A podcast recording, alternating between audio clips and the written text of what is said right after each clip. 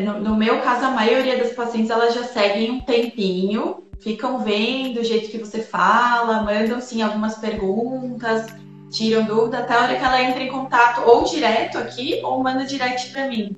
Tem vários perfis, né? Tem gente que segue há pouco tempo, gente há mais tempo, mas a maior parte segue já, tipo, há uns dois meses. Fala assim, ah, tô te seguindo desde que começou a quarentena.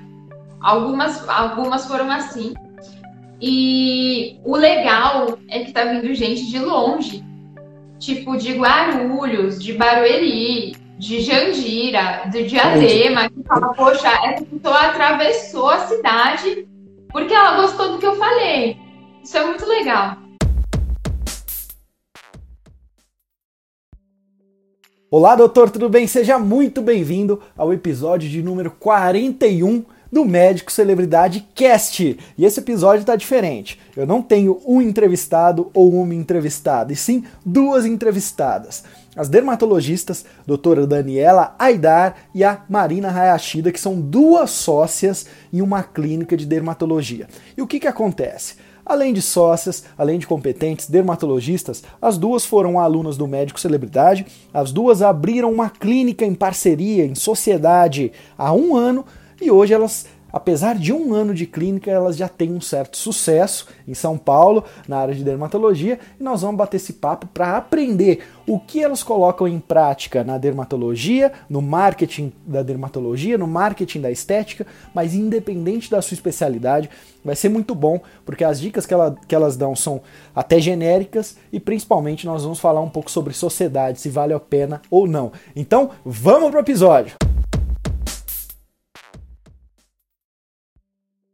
Vocês, vocês são, são umas alunas singulares que eu tenho aqui, não só por conta da sociedade, uh, mas por conta que as duas sempre buscam fazer ações novas e tudo mais. Eu sempre vejo ali, em cada uma tentando cada, cada vez mais levar o nome da marca de vocês é, aí para o mercado. Então vai ser muito bacana esse bate-papo. E para começar, aí vocês definem a ordem, quem quer, quem quer começar. Se apresenta para o pessoal que está que tá ouvindo aqui. Pode começar. Tá. Então, eu sou Daniela, é, sou dermatologista é, desde 2016.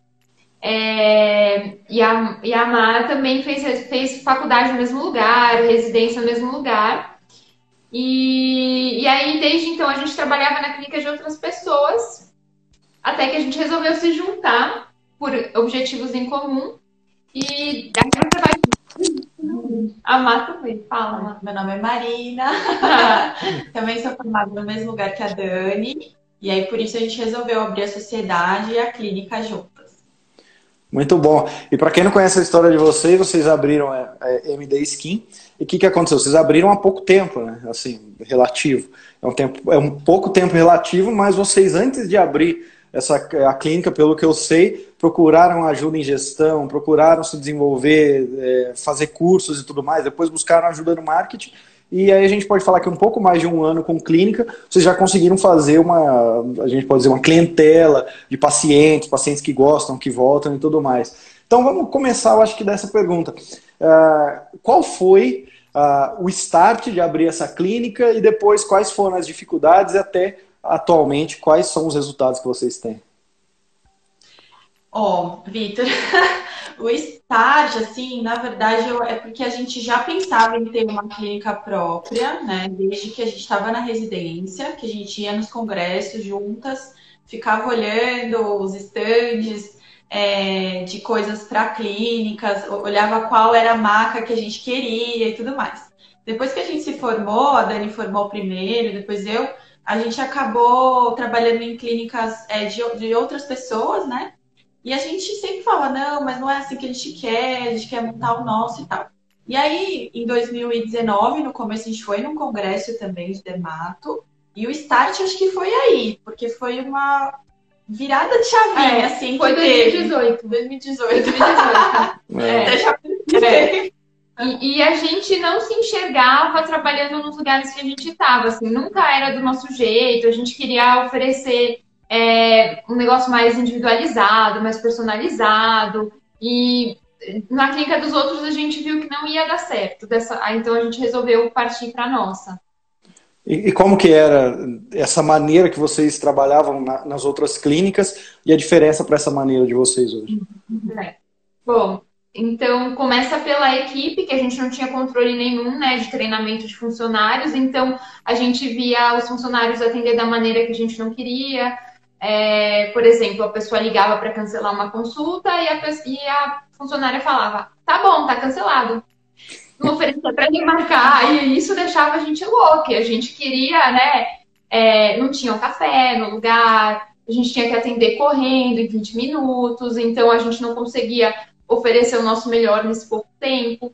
Então, aí surgiu a ideia da gente fazer esse negócio de ficar uma hora, uma hora e meia com cada pessoa, ter um ambiente acolhedor, funcionários que tratem bem os nossos pacientes. Então, ficou bem diferente. Isso faz toda a diferença, né? Eu sei que que antes de vocês abrirem, vocês procuraram ajuda aí, tanto na questão de gestão e tudo mais, treinamento de funcionário. O, quando, ao abrir a porta, o que vocês já tinham é, de concreto para colocar em prática de diferente ali da clínica? Que vocês se lembram que foi um, um treinamento que vocês fizeram com a, com a, secretária, foi a maneira de atendimento? O que, que tinha assim de, de um pouco mais tangível que vocês já começaram a colocar em prática no dia 1? Ah, não, no D0 já foi realmente treinamento de funcionários para atender telefone, como receber na clínica e toda a parte assim aqui de dinâmica, né, dentro da clínica para receber bem e tal. Mas acho que era mais esse diferencial assim inicial. Muito bom. E aí, e como que é hoje aí na, na clínica? Questão de, para quem está ouvindo e fala, tá, entendi que, que essa questão do telefone é importante, mas como funciona a clínica delas? Vamos só para a gente entender um pouco como funciona o quê? Desde que a pessoa chega Isso, aqui, eu... essa, essa experiência do, do paciente que vocês criaram. Tá. Então, a pessoa, é, desde o agendamento, as, as meninas explicam como a consulta é detalhada, é, que a gente faz vários treinamentos, que a gente está sempre se atualizando, que a gente usa os melhores produtos. Ela, elas vendem o nosso peixe, né? E, elas sabem os procedimentos. É, ela, é, toda semana a gente faz reunião é, de equipe para dar uma atualizada, ver o que está acontecendo. Tem novos procedimentos, a gente explica os procedimentos. É, aí a pessoa chega na clínica, as meninas recebem os pacientes na porta, já oferecem é, bolo, bebida. É, não é uma espera lotada, fica máximo duas, três pessoas na sala de espera. É, depois que a pessoa passa com a gente, a gente tem toda a consulta detalhada, tem a sacolinha da clínica que leva as amostras, aí a pessoa sai, vai fazer algum tratamento, fechou algum tratamento, ganha necessário da clínica. É... A gente tem é. até também a fragrância da clínica, que a é. gente tem aqui que fica essa... diferente, né, para o paciente. Tem o, o, a música ambiente também, que mais? É, tem esse cheiro, é uma máquina que solta um cheirinho aqui na sala de espera, então todo mundo que entra e fala, nossa, que cheiro bom. É, é uma coisa que marca, assim, faz toda a, tudo parte da experiência, né? Exatamente. É. A máquina de bebida também tem. É, nossa máquina de bebida, porque assim, a gente tem uma Nespresso, mas a máquina de bebida que é a B-Blend, ela faz bastante sucesso porque ela é diferente, né? Ela faz várias bebidas comuns só que numa máquina só. Então. É. Água de coco, refrigerante, suco, bebida alcoólica, é. chá gelado, chá quente, tônica. Então, o paciente que fazer procedimento dolorido já pode tomar uma, uma bebida alcoólica. Se não veio dirigindo, pode. Interessante, quebrar um pouco o padrão. E dentre as coisas que vocês falaram, tem algumas que eu quero chamar a atenção. Uma delas, talvez seja o primeiro ponto, é, vocês falaram que qualquer procedimento novo vocês fazem questão de explicar para a equipe, principalmente ali para a secretária, que é quem vai lidar com esse telefonema.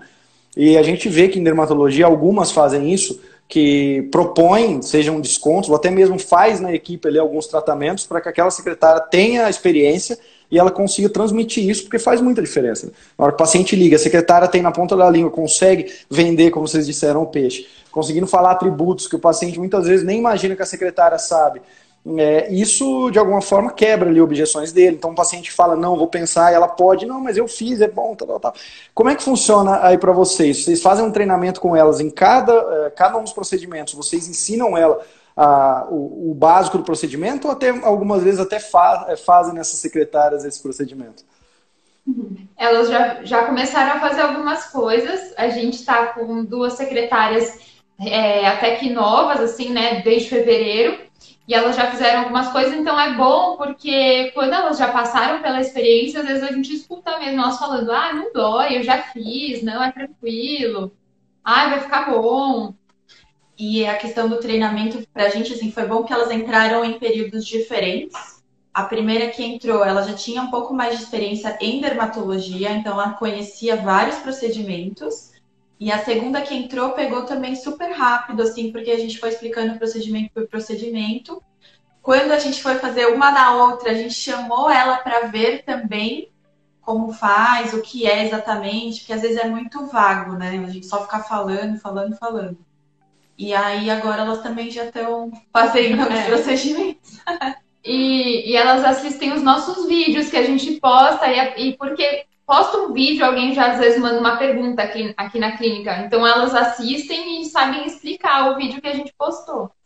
Ah, isso é, eu acho interessantíssimo, porque no treinamento que eu fiz do secretária médica lucrativa, eu explicava que essa questão de a sua, a sua secretária é fundamental que ela conheça o básico ali do que você oferece, como se cada serviço tivesse ali um, um processo, ela conhecesse para quem é, quais são as objeções, mas principalmente os entregáveis e os, que, e os não entregáveis também, porque muitas vezes o paciente vai ter essa dúvida e ela consegue sanar ali no telefone e, e a, a diferença entre trazer um paciente novo ou não. E uma outra coisa também, é, que eu sempre falo ali para a secretária médica, é ela acompanhar o trabalho de marketing que está sendo desenvolvido. Vocês falaram agora, quando posta um vídeo, e aí, imagina, você é médico, você tem sua secretária lá no seu consultório, você posta um vídeo novo e começa a bater na tecla para fazer uma ação para captar pacientes para um determinado serviço. Só que essa secretária não sabe. Muitas vezes ela te segue, dá uma curtida de vez em quando, mas ela não assiste. Então também cobrar isso, não sei como é feito, mas cobrar que ela participe, que ela escute, que ela saiba o que está sendo, o que está acontecendo, até mais fácil para quando o paciente liga. E fala, ah, eu vi um vídeo da doutora assim, assim, e ela consegue uh, até ter um nível de conversa diferente com esse paciente. E olha só, eu sei que vocês fizeram, posso estar enganado, mas eu, eu, eu acho que vocês fizeram um trabalho aí de, de prêmios ou de bonificação com o secretário, alguma coisa assim. É, mais ou menos. E qual foi a experiência de vocês com esse tipo de incentivo para a secretária?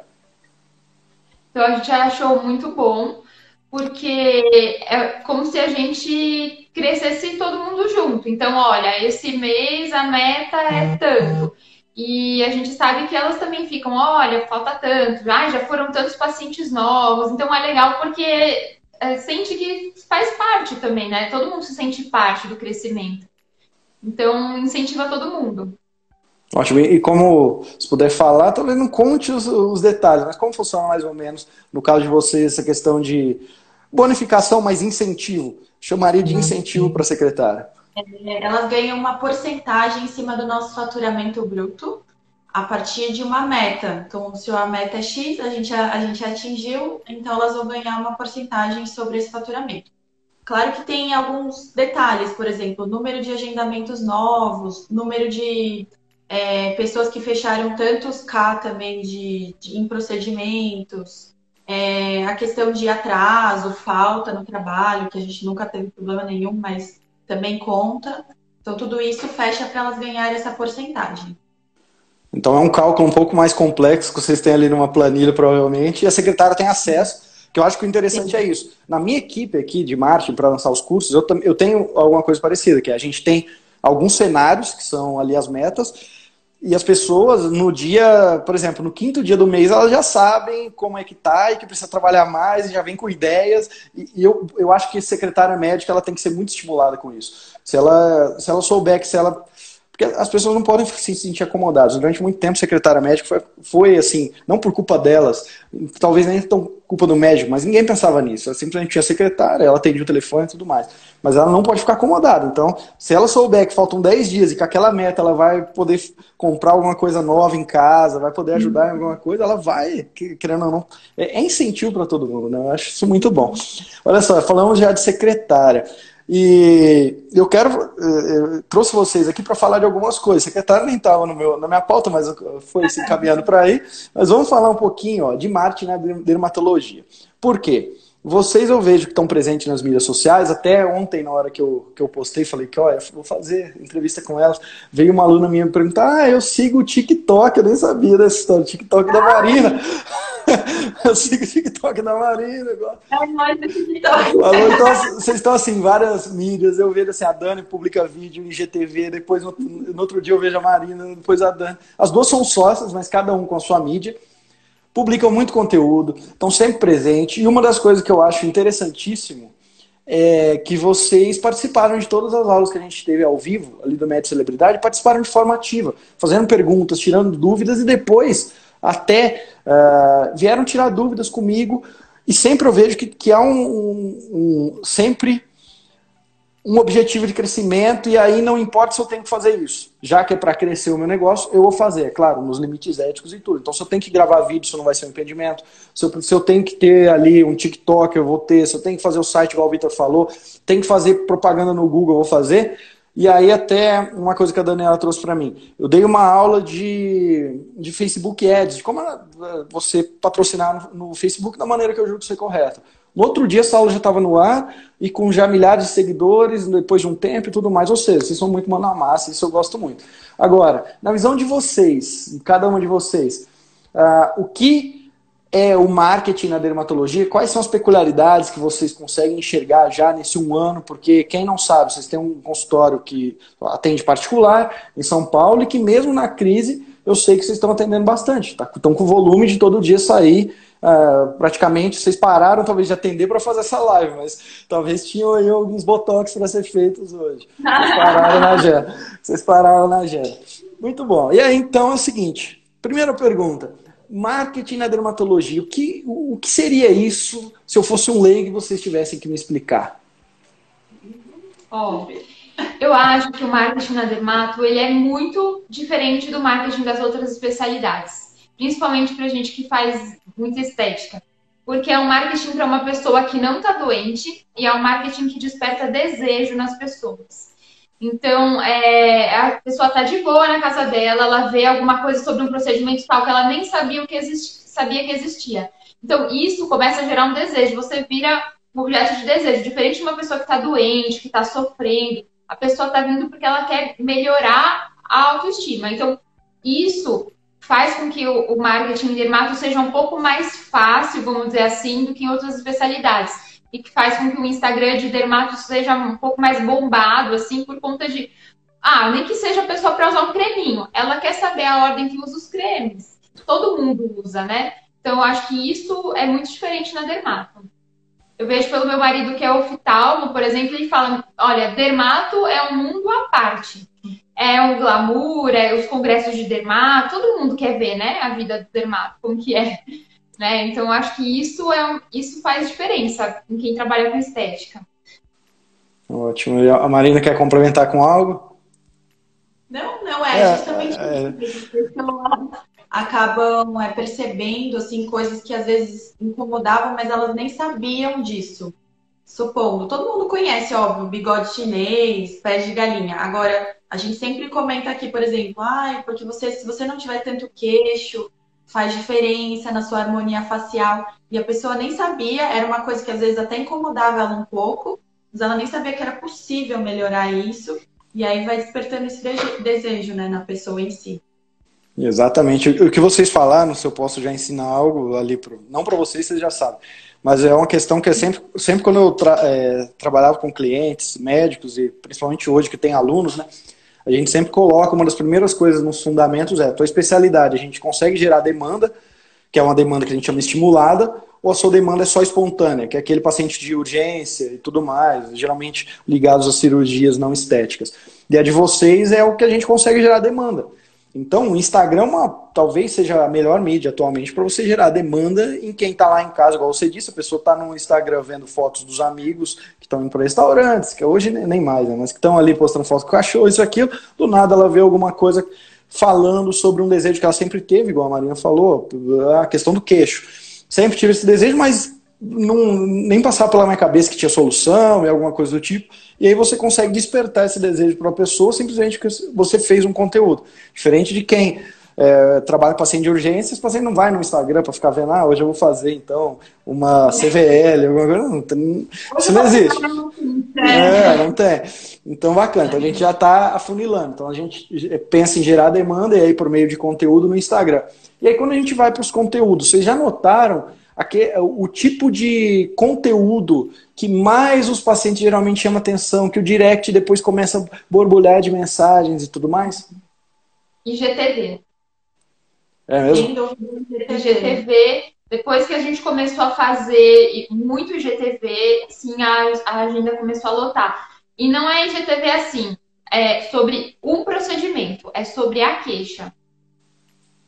É, quando você faz um, um, IGTV sobre um, por exemplo, o nome de um procedimento, por exemplo, vou chutar aqui, microagulhamento, é, bioestimulador de colágeno, não, não dá tanto do que você falar bigode chinês, bulldog, ruga do bravo, porque pessoa, o que chama a atenção é a queixa. Não, muito, muito bom isso aí. É, e até eu falo muito para que quem não é na área de estética sempre tentar levar os, os seus conteúdos para uma área mais parecida com sintomas ou dificuldades do dia a dia. Nada mais são do como o sintoma se manifesta. Porque é para a pessoa que está lá e fala, caramba, eu sinto isso. Essa, essa minha dor irradia também, essa, eu tenho essa dificuldade, é assim quando eu vou subir escada, é assim quando eu chego no trabalho, eu tenho esses sentimentos com a minha esposa ou com meu marido e tudo mais. E aí na parte estética é basicamente a mesma coisa. Se eu faço aquele vídeo sempre, preenchimento, preenchimento, preenchimento, a gente vai para o nível de consciência. A maioria das pessoas nem, nem sabem disso, não estão é, afim de saber disso. Mas quando eu, já passo para outros princípios mais ligados ali à dificuldade delas, desejo delas e tudo mais, é o que faz a diferença. E teve algum conteúdo que vocês postaram, vocês já deram a primeira dica, GTV ali para vocês o que funciona. E teve um que vocês postaram, que vocês lembram até hoje o que era, e que deu muito mais resultado que os outros? Olha, um vídeo que bombou muito foi o, a gente contando os procedimentos que uma fez na outra. Olha só. E como que foi mais ou menos essa história? Não, é, gera essa curiosidade nas pessoas, né? O que elas fazem? O que é. será? Onde vivem? É. Onde a que cobrem? Não, brincadeira.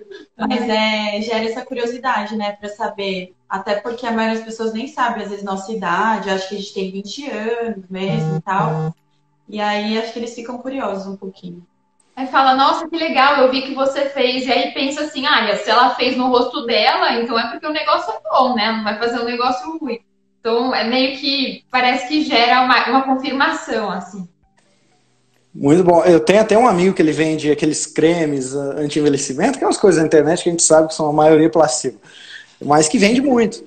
E, ele, e eles tentam abordagem de marketing direto em sites assim, famosos que liberam esse tipo de, de abordagem. E aqui ele falou: aqui eu mais consigo ter clique depois, eventualmente, venda, é quando eu uso, utilizo o seguinte título. Saiba os, o, o que as dermatologistas fazem em casa escondida para esconder a idade. Aí no texto ele conta, olha só, elas, elas falam que você tem que fazer esse, esse procedimento, na verdade elas utilizam esse creminho aqui. Aí tem lá a foto do dermato falando, é, eu tenho, eu tenho 50 anos, mas você diria, você talvez falaria que eu tenho 37.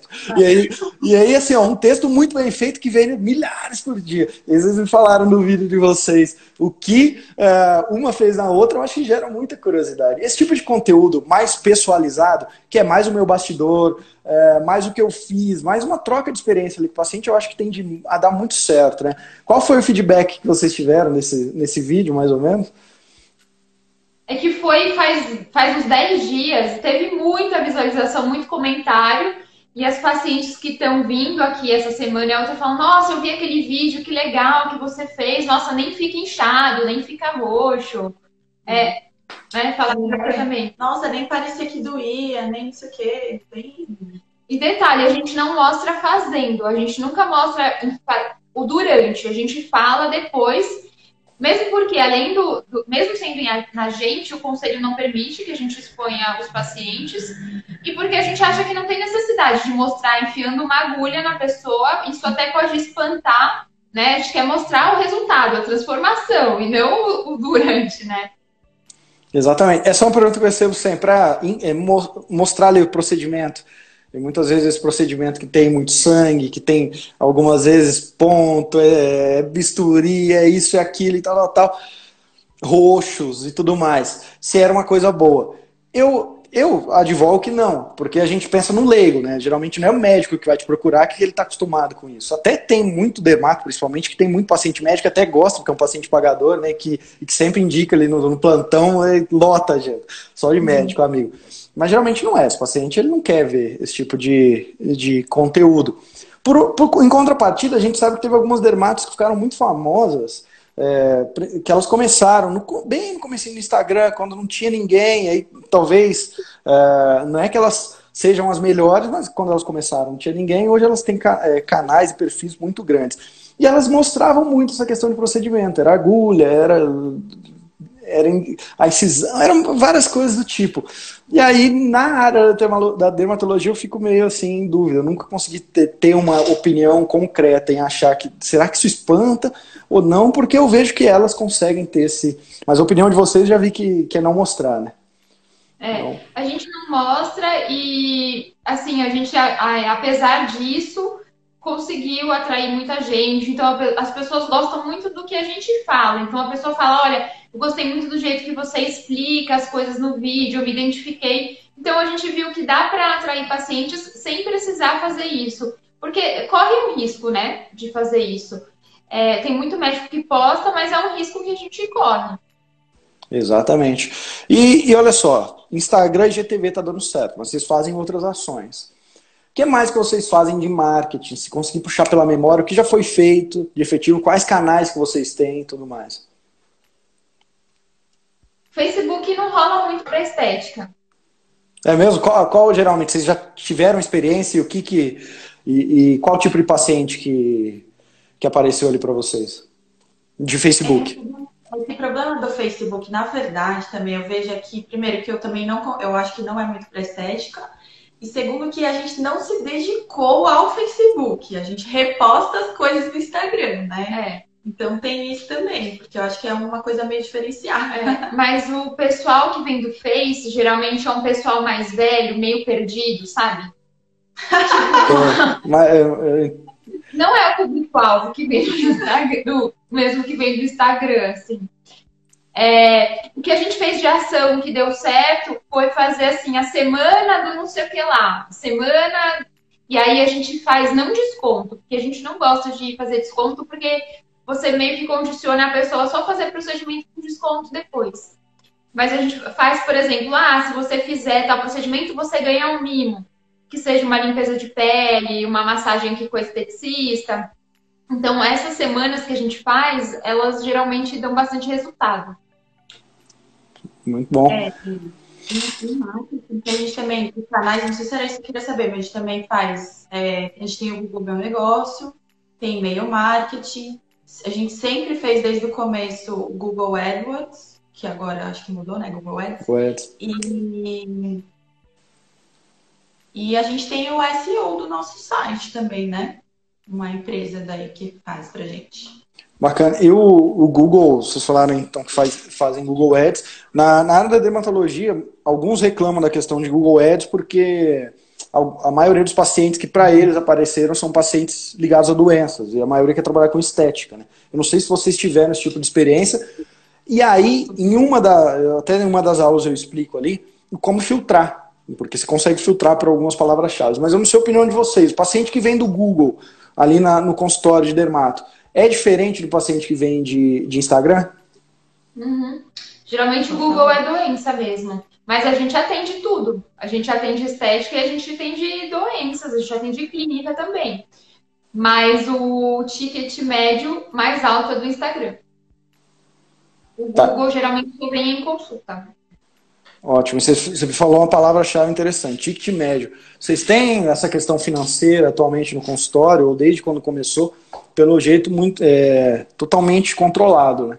Vocês já pensaram em abrir um consultório não só fazer uma sala, é, decorar, colocar uma secretária e começar a atender. Tem essa questão de, de gestão. Vamos para esse uhum. lado um pouco. É, quais são os atributos indispensáveis que vocês acreditam hoje que faz a diferença na gestão do consultório de vocês? Atributos em que sentido você diz? É, tudo que você, se você for pensar em gestão, por exemplo, dados, você falou ticket médio, para você saber que o paciente que gasta mais o que vem do Google, a diferença do Facebook é um dado que vocês têm. Então, para ter dados, você precisa ter provavelmente planilhas. Uh, o, que, o que vocês já desenvolveram para conseguir controlar, administrar, gerir o consultório até hoje?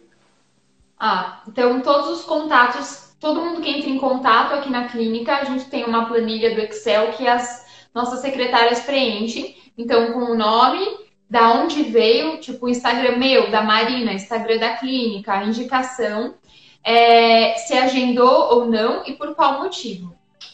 E, e, aí a gente não fica olhando toda hora porque não dá tempo, mas, por exemplo, no final do ano, a gente pegou e falou, olha, não, vieram tantos por cento do Instagram, tantos por cento marcou porque achou caro, e por, e por aí vai. É, e aí, o, o, irmão da Marina é engenheiro e ele criou uma planilha pra gente em relação à parte de fluxo de caixa, que é muito boa né? É, não, é que ele, ele, enfim, ele trabalha com essa parte de computador, entende muito, e a gente que não consegue, né? É. a gente faz uma planilha básica, né, de Excel, ele faz tudo com uma ferramenta a mais. Então ele criou algumas tabelas que são muito boas nesse sentido, assim, da gente conseguir gerenciar melhor. Inclusive calcular quanto que a gente vai receber naquele mês, porque a pessoa vem e faz um tratamento parcela ou faz à vista. Então, ele já, essa planilha já calcula tudo, né? Imediatamente. Então, desconta então, a taxa do cartão. Desconta a taxa do cartão. Quando vai cair cada parcela, porque é uma contabilidade muito louca. É, ela é bem complexa, né? É, isso é importantíssimo, né? Até porque se tem uma coisa que eu sempre falo que é verdade, a maioria dos médicos sabe nem quanto ganha no mês. Então, muitas vezes, só sabe o fixo. Ah, eu dou um plantão uma vez por semana aqui no hospital, eu sei que, no fixo, que o fixo todo mês cai aquilo lá, o resto não sabe, que tenha consultório próprio. E agora estão se atentando, tá cada vez mais sabendo. E aí vocês têm essa planilha que ajuda a gerir todos esses, uh, esses dados. E aí vocês conseguem já se planejar. E como é que é que, que vocês trabalham com planejamento aí, é, sendo sócios, são as duas sócias, vocês trabalham com planejamento anual, é planejamento mensal, não tem, é conversa mais no dia a dia, essa questão de mais gestão do consultório e planejamento, como é que funciona para vocês? É mais do dia a dia. É, a gente tem uma pessoa que faz consultoria de gestão para a gente, mas é uma consultoria pontual. Então, ela veio, a gente fez a conversa com ela antes de abrir a clínica. Depois de três meses que a clínica abriu, ela veio. E, aí, ela tá pra, tava para vir no meio da pandemia, aí enrolou, então vai adiar. Então, são dúvidas pontuais que a gente tira, mas a, maior, a gente se ferrou muito no começo, assim, porque médico não entende nada. Então, a gente teve muito problema com. Ai, não sabia como que era PJ, pagava conta na pessoa física e era na jurídica. A gente aprendeu muita coisa na raça, porque médico não sabe nada, né? Essa é a verdade, a gente só sabe medicina. Então, isso a gente aprendeu. Agora a gente já pegou bem o jeito, assim, de pagar funcionário, do, né, de, de nota fiscal e tudo mais, mas é. Todo mês a gente conversa, ah, e aí, como que vai ser? É, metas para o próximo mês, tá? Tá aumentando o número de pacientes. A gente comprou um, um, aparelho juntas no final do ano, porque a gente achou que já era o momento e a gente sentiu que as pacientes já estavam pedindo, né? Que é um aparelho de flacidez.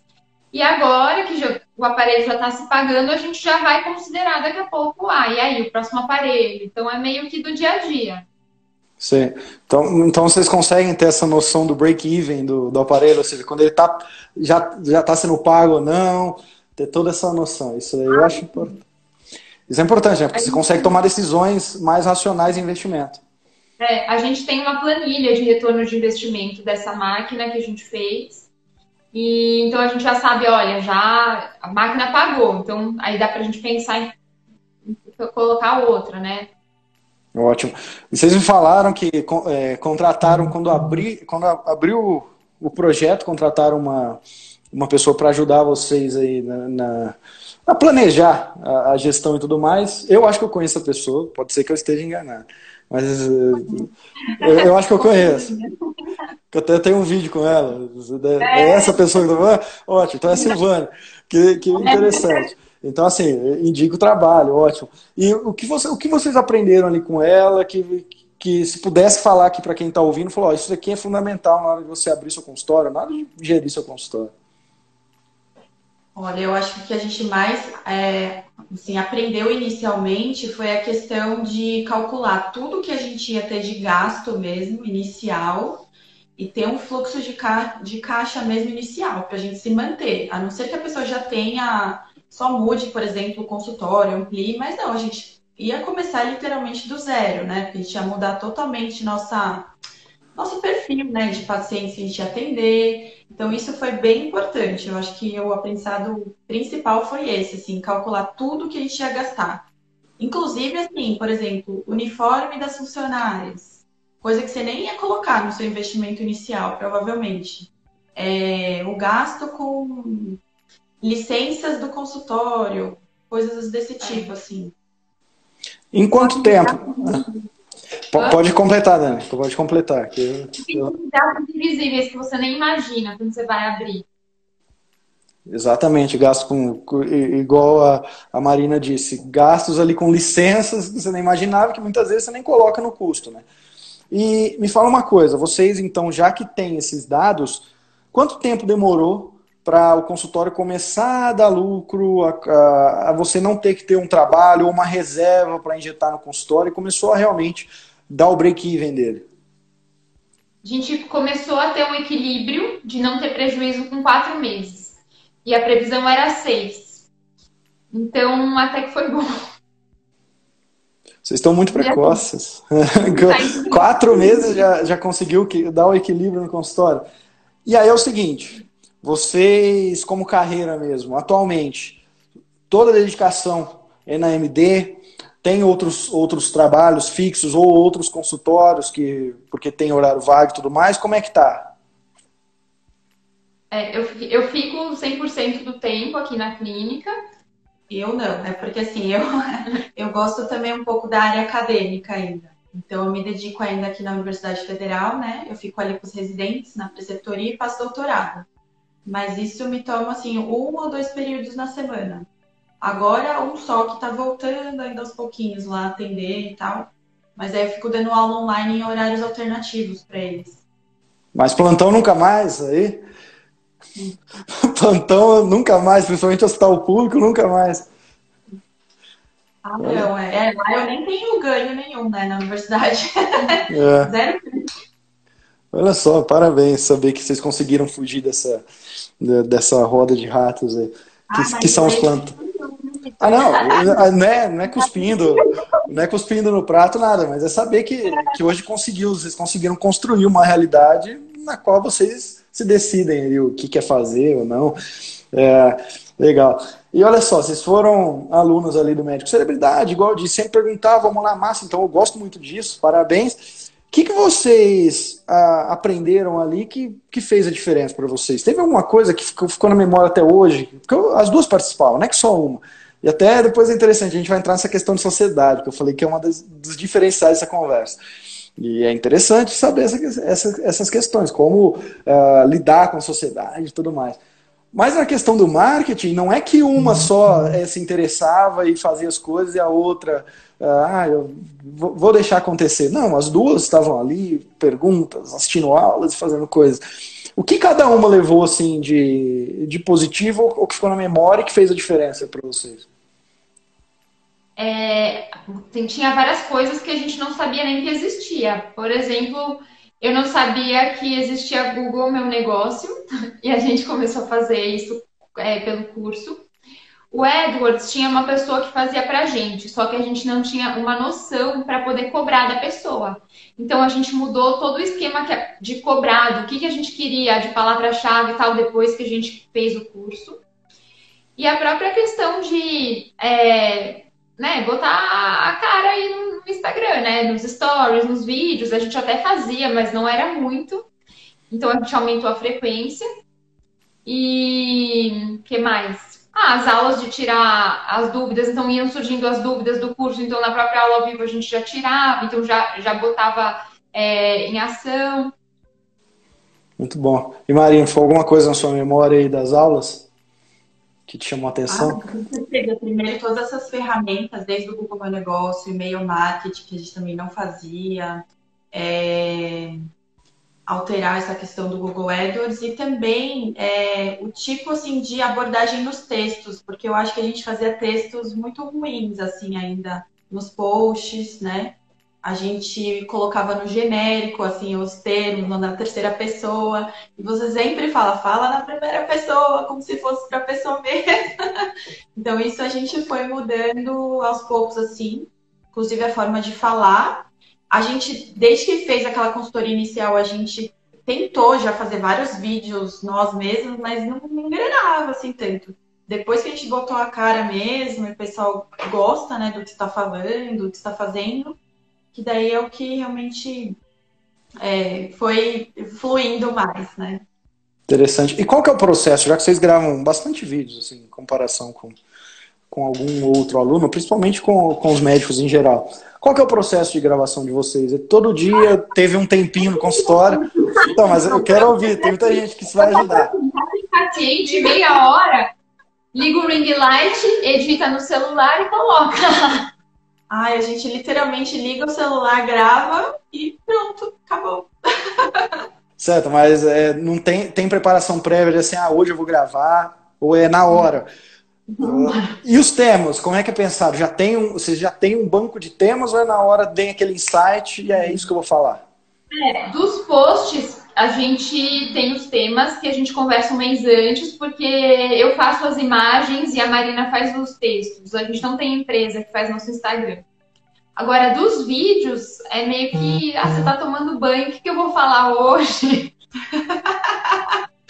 Não, é que eu, eu tiro muita ideia, assim, atualmente, da demanda que as pessoas me trazem.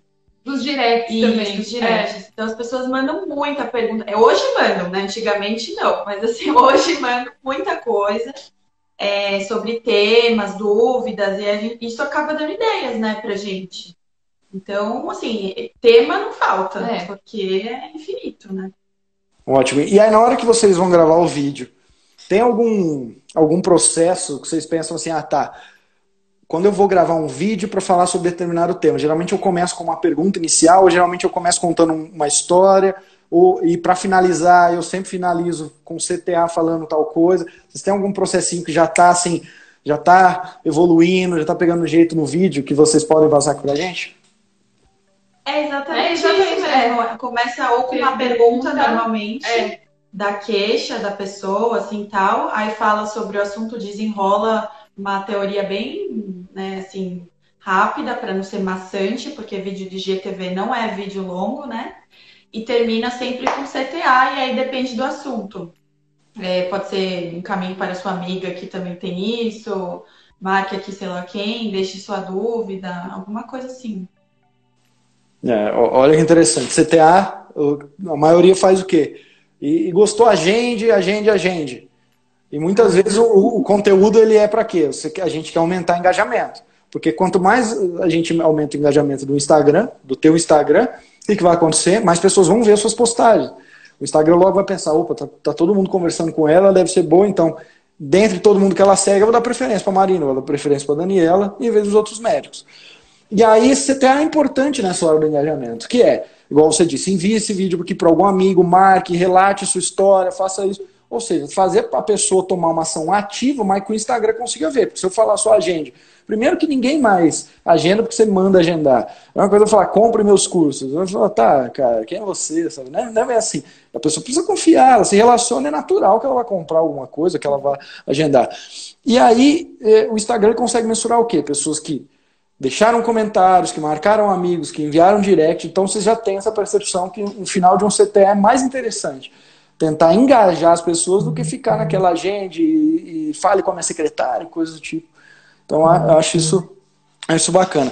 E essa questão de uma faz o texto, outra faz o vídeo, foi porque uma é melhor realmente em texto, faz o vídeo não, uma faz a imagem, outra texto. Porque uma é melhor designer, outra é melhor escritora. Como é que funciona isso? Ou foi sorteio? É, é, eu acho que essa divisão foi porque a Dani tem mais destreza e rapidez de fazer as figuras mesmo, as imagens. E eu acho que o mais rápido é escrever, na minha opinião. Mas foi por isso mesmo. Mas ó, vocês já estão economizando em, em posts, que isso daí dá para vocês utilizarem em quê? Tráfego pago, que eu sei que vocês falam. Vamos começar essa história da seguinte maneira. Teve a pandemia. Aí, aí vocês têm um consultório de dermato. Procedimentos, a maioria estéticos. E aí a gente, quando aconteceu a pandemia, a gente fez uma aula, eu fiz uma aula, eu fiz, fiz várias, mas uma delas vocês participaram, que eram algumas ações para ser tomadas para minimizar os impactos da, da crise e tudo mais. E se eu me lembro, vocês podem corrigir. Uh, uma de vocês não estava nem mais em São Paulo, viajou na época, viajou assim, no, no lockdown, isolamento, se isolou, se eu, se eu, não me engano. Ou se isolou por algum tempo e o consultório não estava nem aberto, coisas do tipo. E a gente tendia a achar que isso ia durar durante muito tempo. E aí eu tive uma boa notícia, que foi alguns dias que o, que o consultório tá, tá muito bem. Entendeu? Com, assim, ah, a gente atendeu no mês passado, o, batemos um recorde ali, entre aspas. Quais foram as ações que vocês tomaram? É uma das perguntas, para amenizar isso, então. E num primeiro momento, qual foi o sentimento de vocês? O que vocês fizeram quando aconteceu essa notícia, essa catástrofe do Covid e tudo mais?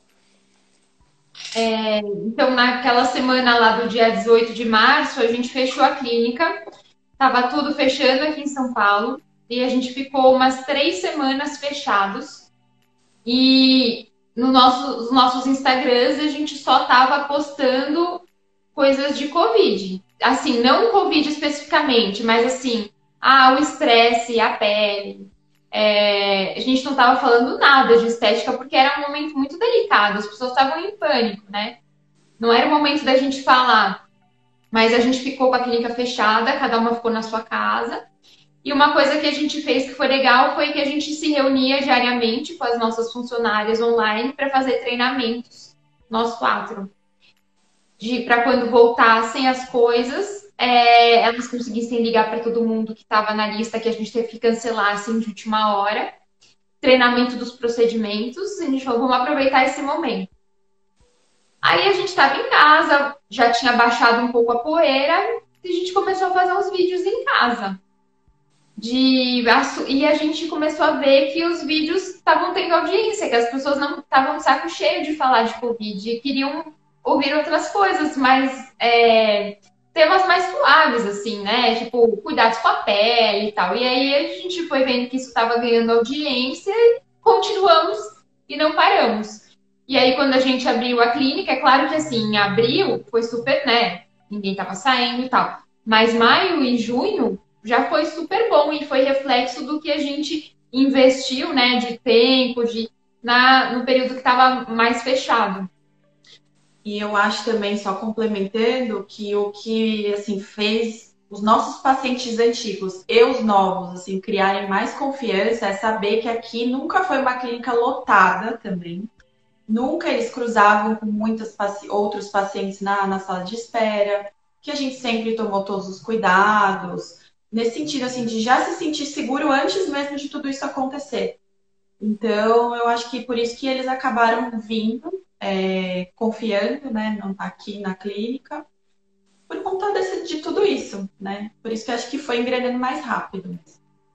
Interessante. Eu até, quando aconteceu essa questão do Covid, eu, eu coloquei no ar um vídeo que eram sete ações que você deveria tomar nessa, nesse isolamento, né, naquela, naquela ruptura. E uma das ações era essa, de, de, treinamentos com equipe. Vocês levaram a sério, não porque talvez tinha uma vídeo, mas porque já se desenvolveu. E, e aí então vocês se reuniam com a equipe, todo mundo parado, consultório fechado, mas mesmo assim, vem cá os quatro, é, é, os principais, né, secretária, talvez recepcionista, para definir processos, como será depois o atendimento e tudo mais. Teve algumas coisas que vocês conseguem se relembrar que vocês falaram ali naquelas reuniões, que vocês ensinaram e que você já consegue ver reflexo ou que já consegue ver, ver isso ser aplicado no dia a dia? Ah, a gente retreinou todo o atendimento telefônico, é, pass, é, passar orçamento, então, olha, até quantas vezes você pode dividir, quanto que você pode dar de desconto, sabe? Meio que para fixar mesmo, porque às vezes na correria do dia a dia essas coisas passam batido, né?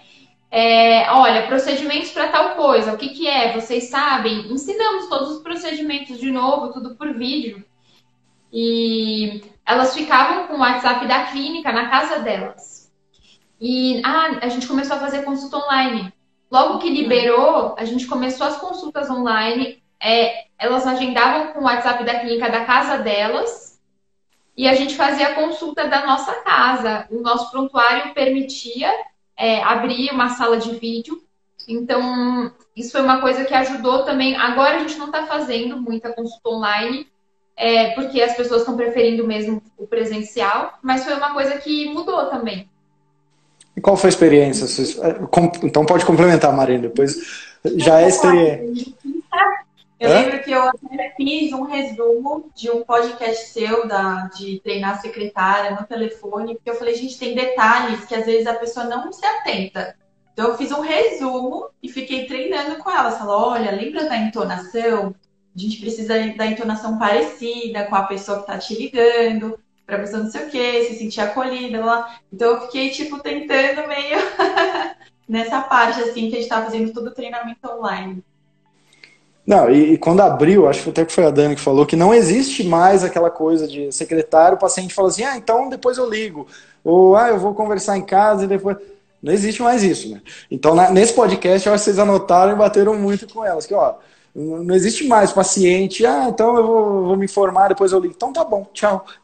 Não, o secretário que quer, que, que tem bônus, que tem meta e tudo mais, não aceita isso. Né? E, e olha só, qual foi a experiência de vocês com telemedicina? E na área da dermatologia, quais são os, assim, diferenciais? Como lidar com essa telemedicina? Vocês já fizeram algumas, algumas sessões? Olha, para dermato é muito limitado, porque a nossa área é totalmente visual e a resolução da câmera, né? A gente precisa ali pegar, né? Pegar o nosso aparelhinho, que é o dermatoscópio, olhar, não dá para fazer análise de pinta, de cabelo. Então, ficou limitado. Então, o que, que a gente criou foi assim: olha, as consultas online vão ser é, por vídeo, mas vão ser sempre vinculados ao retorno presencial quando as coisas voltarem a abrir para que o exame físico fosse complementado e para que a gente reavaliasse o tratamento. E isso também foi uma maneira da gente trazer as pessoas para a clínica no retorno, passar por toda a experiência, e aí a gente poderia complementar com algum outro tratamento, estético ou não. É, porque, assim, se fosse só o online, para a gente seria muito limitado. Diferente de, por exemplo, um médico que lida mais com exames, por exemplo, um endócrino, é, um clínico, que talvez ficasse um pouco mais fácil do que dermato. Eu acho que a telemedicina para a gente assim foi bom só em duas situações. Uma, que a paciente está com alguma urgência, entre aspas, dermatológica, tipo herpes zoster, para evitar dele ir no pronto-socorro. E a segunda é para ver paciente que a gente já conhece para ajustar alguma coisa. Então, o paciente já trata acne com a gente, já conhece ele, já conhece a pele dele, já conhece tudo que ele faz, só mesmo para ajustar, ver o que está acontecendo e tal. Aí eu achei ok. Mas de resto, realmente é bem limitado para dermatologia. Ótimo, então não é muito foco, não. E maio e junho foi um mês bom, então, para o consultório. Esse bom foi muito de pacientes que vocês já tinham, então fizeram um relacionamento com eles, e principalmente um bom atendimento para eles retornarem, ou conseguiram relativamente alguns pacientes novos? Como é que foi esses dois meses? As duas, As duas coisas é, muito paciente antigo que voltou a tratar e assim, muita gente nova, muita gente nova. E se a gente pudesse chutar, assim, acho que uns 90% do Instagram. Ou mais, eu diria é. mais. é que tem uns que são indicação de alguém que ah. já conhece e tal. Mas é, Instagram pra gente é, é a fonte principal. Certo, esse paciente novo que chega do Instagram, como geralmente vocês, vocês já conhecem o público, esse paciente geralmente ele já, no primeiro dia que ele te segue, ele já te manda um direct e, e chega no consultório, ele te segue já alguns dias e começa a notar que ele está vendo teu stories todos os dias, aí ele manda uma pergunta um dia, aí no outro dia ele comenta, ele manda uma risadinha. Como funciona geralmente a média para vocês desse paciente que depois confia e vai até o consultório? No, no meu caso, a maioria das pacientes elas já seguem um tempinho ficam vendo o jeito que você fala, mandam sim algumas perguntas, tiram dúvida, até a hora que ela entra em contato ou direto aqui ou manda direct para mim. Ah, mas quanto é a consulta? Então aí sempre, mas normalmente é um tempinho ainda. É. Tem vários perfis, né? Tem gente que segue há pouco tempo, gente há mais tempo, mas a maior parte segue já, tipo, há uns dois meses. Fala assim, ah, tô te seguindo desde que começou a quarentena. Algumas, algumas foram assim. E o legal é que tá vindo gente de longe, tipo de Guarulhos, de Barueri, de Jandira, de Diadema, que fala, poxa, essa pessoa atravessou a cidade porque ela gostou do que eu falei. Isso é muito legal. Muito legal mesmo. E olha que interessante. O paciente então começa a seguir vocês, faz ali um relacionamento, que é o que eu falo que o Instagram para médico é isso aí. É relacionamento. No máximo ele é um endosso ali para urgência, mas é relacionamento. Só que vocês, é, apesar de amigas e tudo, vocês têm perfis um pouco diferentes que eu consigo já notar porque sigo há um tempo. Tanto na questão de linguagem, questão, é, questões, atributos físicos, todo mundo é diferente, é óbvio. Vocês conseguem notar um, é, um tipo de, de paciente, não, não, diria, não diria diferente, mas que geralmente segue mais a Marina, segue a Daniela, e o porquê, o que é, esses pacientes geralmente veem diferença uma, uma na outra. Você já tem essa percepção? É, eu acho que o perfil é parecido. Mas uma coisa que, que dá pra perceber é que os orientais gostam de passar com a Marina, porque o oriental tem essa coisa de que só vai passar com o médico japonês. É mesmo? Verdade. Eu só não é. sabia dessa, né? É mesmo? É, ela sempre fala isso. Falar, ah, não, você é oriental, você vai saber cuidar de pele oriental também. Tá. É, é que eu vejo essa questão da. Principalmente na dermato, o paciente tem muito essa conexão com o médico do outro lado. Igual, igual vocês disse, vocês, ah, então no nosso caso a gente é um pouco mais parecida. Mas vamos então supor que não exista a Marina na sua vida, não existe a Daniela na sua vida. Geralmente, qual é o tipo de paciente que se conecta com a Daniela e depois qual é o tipo de paciente que se conecta com a, com a Marina, sem contar os orientais? Mas, geralmente é uma, é mulher de 35 a 40 anos com filho, é, um, é geralmente é um, uma pessoa nova, é, quem que é? Ó, eu vou falar o, o, público que eu atendo, eu acho que é parecido com o da Marina.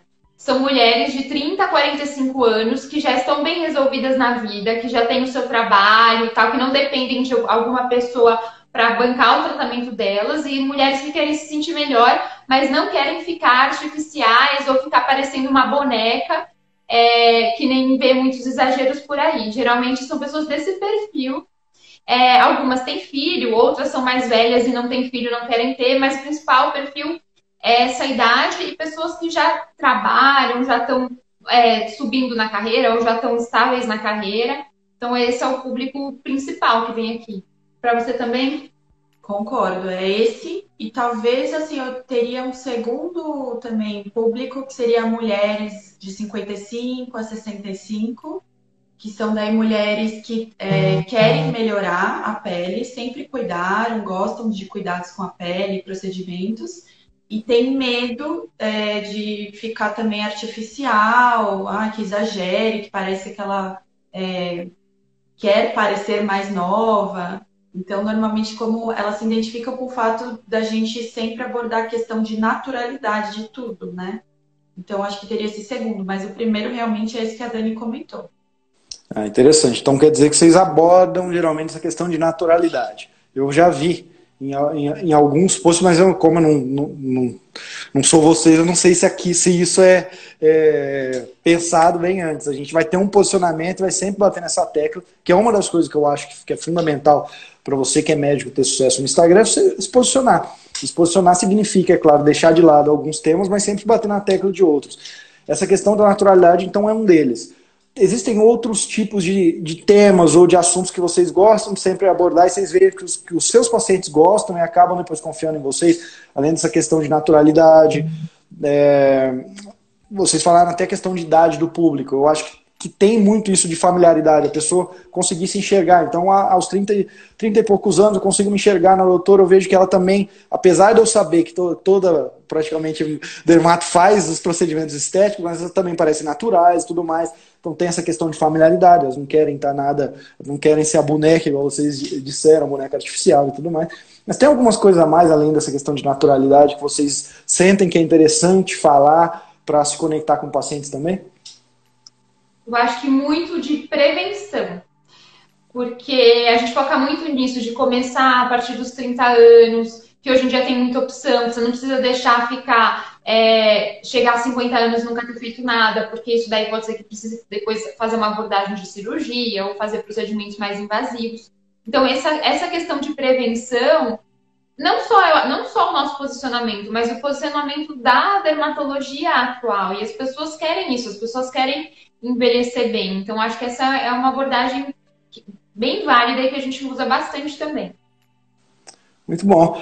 Daniela, Marina, é, até quando aconteceu a questão da pandemia, vocês estiveram na aula, eu fiquei pensando, poxa, um ano de clínica, na hora que a coisa começa a acontecer, tem esse balde de água fria. Da, das vezes a, gente nunca sabe se se endividou para ter a clínica ou não e tudo. E eu, eu fico meio sentido com essas questões. E aí saber, na hora que, que eu ouvi falar, na hora que a Dani entrou em contato falou que estava ótimo, eu falei, que, que maravilha saber disso. Eu fico feliz aí em, em compartilhar. E se eu tenho alguma coisa para falar para vocês é continue assim, é, buscando sempre coisas novas. Acho que vocês estão no caminho certo, vocês têm tudo para crescer juntas, né? Isso que é interessante. Então eu, vou, eu me despeço, eu gostaria que vocês se despedissem aqui também, quiserem deixar um recado para o pessoal também. Ah, eu queria agradecer, porque assim, apesar da gente realmente estudar muito, se dedicar muito, a gente sempre teve pessoas por trás, assim, ajudando muito a gente, pessoas muito capacitadas de todas as áreas, incluindo assim, desde a parte da arquitetura, da parte de gestão, e você, com certeza, Vitor, que foi assim, nossa,